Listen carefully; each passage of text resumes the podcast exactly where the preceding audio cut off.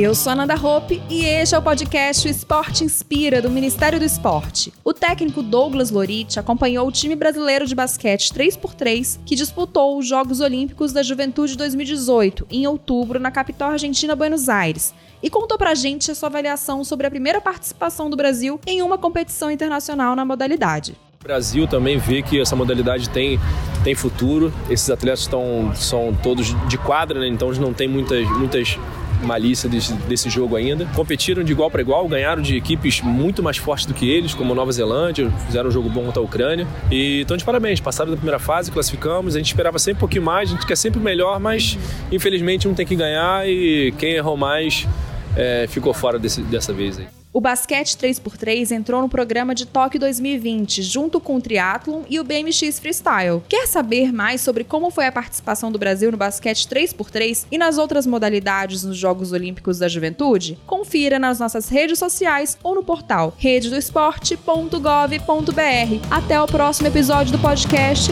O Esporte Inspira.